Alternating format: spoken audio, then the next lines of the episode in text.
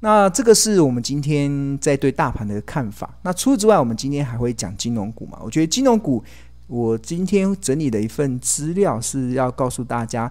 金融股啊，谁最具长相，谁最具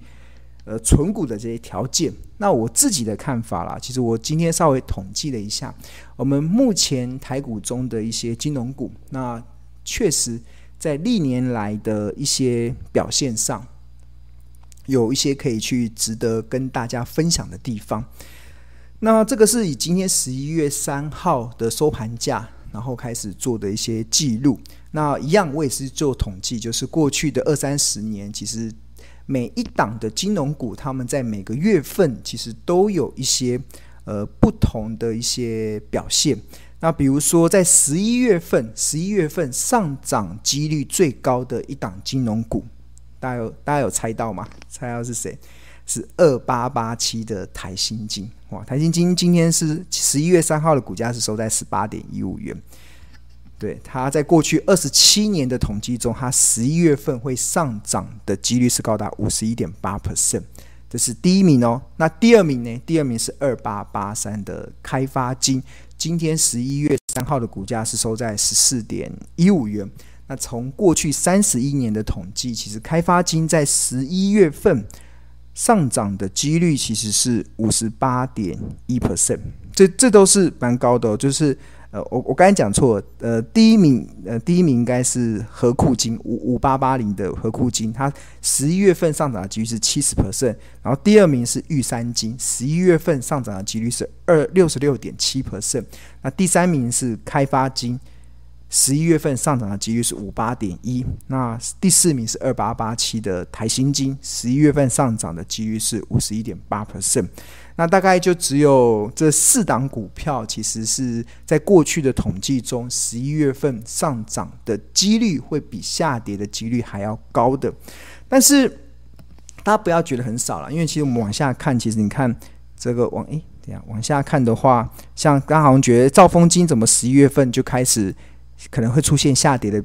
次数会比较多了。那元大金也是，像中信金也是，那甚至还有。很多国泰金、第一金、星光金、永丰金、富邦金、华南金跟国票金，他们十一月份都出现的是下跌，是比上涨多的一个状态。那甚至国票金跟华南金还有富邦金，将近有五十五趴、五十八趴的下跌的几率。那这是十一月份嘛？那我觉得。金融股的投资人其实比较没有在看一个月份的一个状态，因为我觉得十一月份过后啊，它就会迎来非常漂亮的十二月。我觉得历年来啦，其实我们看到十二月份整个，大家有没有看到这这这这一排的几乎都是红彤彤的哦。你看台台新金十二月份上涨几率是六十一趴，开发金十一月份十二十二月份上涨的几率是六十六点七趴，然后玉山金。上涨几率是六十五点四趴，唯一在十二月份会比较拉差的就只有合库金，它会出现可能呃上涨几率只有四十 percent，所以表示下跌的几率是比较多的。那另外像兆丰金十二月份的上涨几率是六十八 percent，然后元大金是七十点四，中心金是六十三点三，那另外国泰金在十二月份上涨的几率是一七十三点三，然后。第一金是七十三点三，然后星光金是七十八点六，永丰金是六十九点六 percent，富邦金是七十五 percent，华南金是六十六点七 percent，国票金是七十 percent。所以，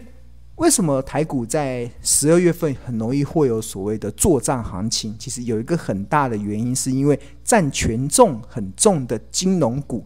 大家都普遍都出现。蛮不错的上涨的几率，大家有没有看到？你看嘛，历年来的十二月份几乎都是红彤彤的，全部都是红彤彤的。那但是十二月份完之后，在元月的行情，金融股会稍微休息一下，但是休息过后的二月份就会迎接所谓的红包行情。这是我们过去这二三十年统计上所看到的一个非常漂亮的数字。你看二月份的时候，台新金上涨的几率是五十三 percent，五十三点八，然后开发金是五十四点八 percent，玉山金是六十五点四 percent，然后合库金就高达八十 percent 的上涨几率喽。那兆丰金在过去的二十六年的统计中，上涨的几率是六十 percent。然后唯一会出现呃比较落差的就元大金，但是它呃下跌的几率是比较高。那另外中信金有六十六点七 percent 会出现上涨。那大家有没有看到二月份有没有全部都是上涨？国泰金五十一点六，第一金六十四点五。星光金五十 percent，永丰金六十点九，然后富邦金五十 percent，华南金七十一 percent，然后呃国票金五十八 percent。所以其实呃我觉得呃金融股这样子的一个统计的分布啊，会让我们觉得，诶，十一月份它虽然很多股很多的金融股会下跌，那为什么我会想要在十一月份来做这个题目？金融股谁最具长相？是因为。十一月份跌了没关系，大家大家最近会觉得金融股好像比较弱，因为最近的资金都转往到电子股，所以电子股都有一些比较好的表现。但是不要忘了，庆荣老师不断的在长期的在告诉大家，股票要赚钱就四个字：买低卖高。什么时候会低？只有股价在跌的时候才会低啊。那什么时候会跌？就是呃，大家没有把资金把焦点放在。该放的族群上，它就会它就会跌嘛。像最近大家觉得金融股很弱，那当然没有关系。十二月份，那它就会有一个不错的一个内容啊，对啊。所以我觉得这个这个这个的一个几率，其实也是我们分享给大家的。那除了这个上涨几率之外，我们来看这个幅度好了，涨幅的幅度。那呃，我们来直接看十二月份好了，因为这个是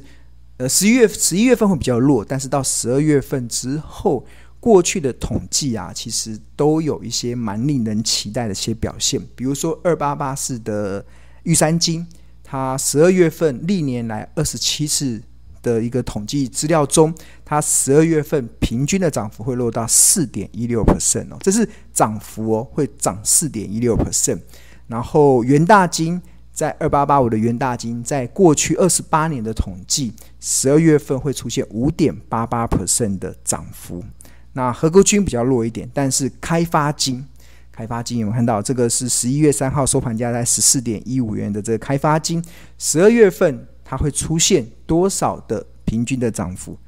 然后没有看错，在过去的三十一年的统计中，开发金在十二月份会出现六点三二 percent 的平均的月涨幅，哇！好诱人哦，对啊。然后兆丰金十二月份在过去二十六年中，它会出现一点二一 percent 的平均的涨幅。国泰金过去的三十一年统计中，十二月份会出现五点零三 percent 的一个涨幅。那二八九一的中信金，这个十一月三号的股价收盘价在二十三点三五元，它过去三十年的统计，十二月份会出现八点二三 percent 的平均涨幅。哇！比开发金还要高，真的太强了，对？比开发金还要高，八点二三哇！所以大家应该很期待十一月份中信金不要涨，中信金不要涨，十二月份会涨比较多的。好，那除了这个之外，我们往下继续看下去，那都还蛮不错。你看十二月份，大家有没有看到都红彤彤的，十一月份都绿的嘛，但是十二月份就红彤彤的。那星光金在过去二十八年十二月份的平均涨幅是七点六六 percent。那第一金二八九二的第一金，十二月份的平均涨幅是五点零四 percent。那二八八一的富邦金，十二月的平均涨幅是六点六四 percent。然后华南金二八八年的华南金，十二月份在过去三十一年的统计，平均的涨幅是三点七九 percent。那台新金二点零四 percent，永丰金三点零四 percent。国票金二八八九的国票金，在过去三十一年的期间中，十二月份的平均涨幅是六点零八 percent。所以这都，所以你们看到十二月份确实是金融股非常普遍啊，普遍整齐，不管是上涨的几率很高，甚至连上涨的幅度哇超过五 percent 的有多有哪些？你看星光金、第一金、富邦金、国票金这一页里面就有。一二三四档股票月涨幅超过五 percent，那上一页的话还包含了元大金、开发金、国泰金跟中信金。过去的统计，十二月份的月涨幅平均涨幅其实也超过了五 percent 之上。所以其实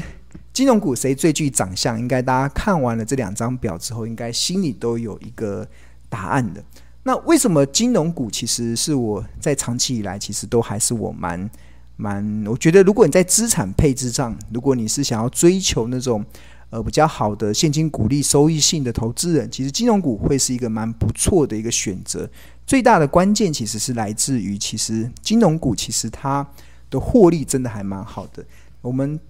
加上我们看到，像目前十五家的金控业者，那现在我十五家，我现在都只统计十四家，因为日盛金已经被呃富邦金给合并了，所以目前只剩下十四家的金控业者。那他们获利表现会很，为什么会持续的有好的表现？其实我觉得跟到今年为止啦，其实台股的这个金融股、金控公司的获利表现真的是非常的漂亮。那以九月份所公布的这些获利数字，其实十五家金控业者已经赚了快五千亿台币，这个应该是创了历史新高。那甚至很多的金控公司，他们的获利真的是，呃。应该说有点是超过大家的预期啊，像二八八一的国富邦金前九月的 EPS 已经拿到十一点三二元了。那如果以法人预估今年的 EPS 平均在十一点一九元来看的话，你看十一月三号的股价是七十二点七哦，目前本益比只有六点五倍，所以这个就是一个，我觉得就是一个蛮物美价廉的一个条件呐、那比如说像二八八二的国泰金，它前九月的 EPS 已经缴出了八点九六元，然后呃，今年法人普遍的预估大概是八点七七元，所以如果以国泰金今天的十一月三号的收盘价五十七点六元来看的话，目前的本益比也只有六点六倍。对，那另外。十呃，历年来十二月平均涨幅好像有七八 percent 的这个中信金，让我们看到它前九月的 EPS 其实已经达到了二点三三元的 EPS。那法人今年对它的预估大概是二点六三，所以如果以今年法人的这个获利预估来讲的话，其实中信金的一个本益比大概也只只有八点九倍，也不到十倍。那像元大金今年前九月。的 EPS 是二点三三元，那法人今年的获利预估是二点六七亿，所以以它十一月三号的收盘价二十四点五元来看的话，它的本益比是九点二倍。那像二八八三的开发金，它前九月的 EPS 已经缴出了二点零五元，然后法人二零二一年的预估的平均的 EPS 大概落在二点一九，所以以它十四点一五元的这个市价的股价来看，本益比也只有六点五倍。所以你看，富邦金也是六六点五倍，国泰金也是六点五倍，开发金也是六点五倍，真的都是非常的物美价廉。那另外星光金，它前九月的 EPS 是一点六四，那法人今年对它的获利预估大概是一点二二，这个应该已经这个法人应该会重新做调整。那本星光金十一月三号的股价不到十块钱，那目前本益比大概只有八倍。那台新金今年。法人的预估是一点五九元，那预估的本益比大概是十一倍。那它前九月的 EPS 已经缴出一点四四元了。然后我们继续看，还有兆丰金，前九月 EPS 一点四五，二八九二的第一金前九月的 EPS 是一点二七，二八八四的玉山金前九月的 EPS 是一点一九，五八八零的合库金前九月的 EPS 是一点一七，然后。二八九零的永丰金前九月的 EPS 是一点一三，然后二八八零的华南金前九月的 EPS 是一点零八，二八八九的国票金前九月的 EPS 是一点零六，然后如果套用今年法人预估的平均值来看的话，其实本益比大概就落在十到十七倍，即使是。本益比比较高的兆丰金，其实也只有十七倍的本益比。那这种本益比是高还是低呢？其实我们有一张表，其实就可以去帮大家去做一个评量。那通常我们在评估一家公司的股价是高还是低，其实我们会去看本益比或者是股价净值比。那大盘现在目前的平均的本益比是十五点五倍，来看下十五点五倍。十五点五倍，那平均的股价净值比是二点二八倍，二点二八倍。所以我们看到，呃，如果就本益比的角度来讲，目前就只有合库金，还有华南金、兆丰金跟玉山金比大盘还要平均稍微高一点。但是如果你从净值比的角度来看，大盘目前净值比的倍数是二点二八倍，但是呃台股中的你看清光金是零点五二倍，然后开发金是零点九四倍，然后国泰金是零点九六倍，永丰金是零点九八。富邦金是零点九九倍，台新金是一点零七倍，那中信金是一点零九倍，那国票金是一点一五倍，元大金是一点一六倍，然后合库金是一点二六倍，第一金是一点二九倍，华南金是一点三一倍，兆丰金是一点四三倍，玉山金最高最高的玉山金一点七四倍，也比大盘的二点二倍还要低很多。所以其实为什么我先前？在台股在万八的时候，我会说，呃，万八台股的最后一颗珍珠就落在金融股啊。从很多的条件来看啊，不管从获利的条件，从他们的股价的位阶来看，确实都蛮具有这样子的一个优点跟优势的。那再加上我们今天有帮大家稍微统计的时候，统计了，对十一月份的金融股，对它的表现会比较没有这么大的期待性。但是十二月份的金融股期待性就会非常高，它就会有蛮不错的做账行情可以去做期待，所以我觉得在这种种的这些条件之下，就也造造就了我对这个这个金控股的一些看法了。好，那哦，今天今天的直播的环境太困难了，对啊，我现在。有点腰酸背痛，哈哈，对，那个平常因为我用用用两个桌子，用用用两个荧幕嘛，然后另外今天的这个荧幕不知道它架在哪里，然后我住的这个民宿当没有打听好，竟然没有没有桌子，所以我现在变成是要坐盘坐在地板上，对吧？然后把那个电脑架得高高的，哇，开始腰酸背痛了的。讲不了太久的，不好意思，可能要活动一下。好，所以这个要请大家多多包涵的。对，下次我我今天进来，我真的池上蛮漂亮的，这个这边的风景真的让人家心情蛮好的，对吧？那来这边度假一下，因为我觉得为为什么可以度？也不是，就是因为先前十月份股票已经买的差不多了嘛，对啊，这样。那今天的稻田在准备要秋收，开始变金黄色，要开始秋收嘛。那其实我觉得投资其实就是这样子啦。其实，嗯，很多时候这种投资的一个状态，其实就是，呃，我一直觉得四季啦，就是很就是很像投资，也有点像是四季的一个过程。所谓的四季，就是春春耕、夏耘、秋收、冬藏。对，这就是一年的四季，农夫他们要做的事情嘛。那我今天来到了池上，感觉到那个稻田已经开始变金黄色了，已经开始进入到秋收的这个过程。那在秋收的过程中，其实我自己的感觉也是，今年的绩效其实也开始准备要，也也开始要收成了，对啊，因为十月份那波台股在下杀的时候，确实是有一些呃蛮不错的一个呃切入点。让现在的绩效是还蛮不错的，所以我觉得，那所有东西都是这样循环嘛，四季的循环。你在布局股票的时候，也是要春耕夏耘嘛，然后秋收冬藏。那所以现在的心情也在准备要要要要收割了，收割完之后就要冬藏嘛，然后准备下下一次的一个重新的布局。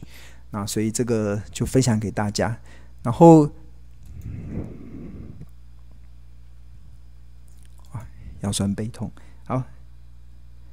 好，刚刚有提到说这个股价平量的、啊，股价平量的这个方式，其实呃有本益比嘛，跟股价净值比，这个是我们在看金金控股的这个评价的方式。那同样的啦，其实我过去一直以来就是从跟大家讲，任何一档公司啊，都可以从透过财报分析去计算出它合理的企业价值。那财报分析怎么去计算合理的企业价值？主要有两个部分，一个就是用内在价值法，一个就是用财务比率法。那财务比率法中啊，又包含了包含了什么？包含了股价净值比，包含了本益比，包含了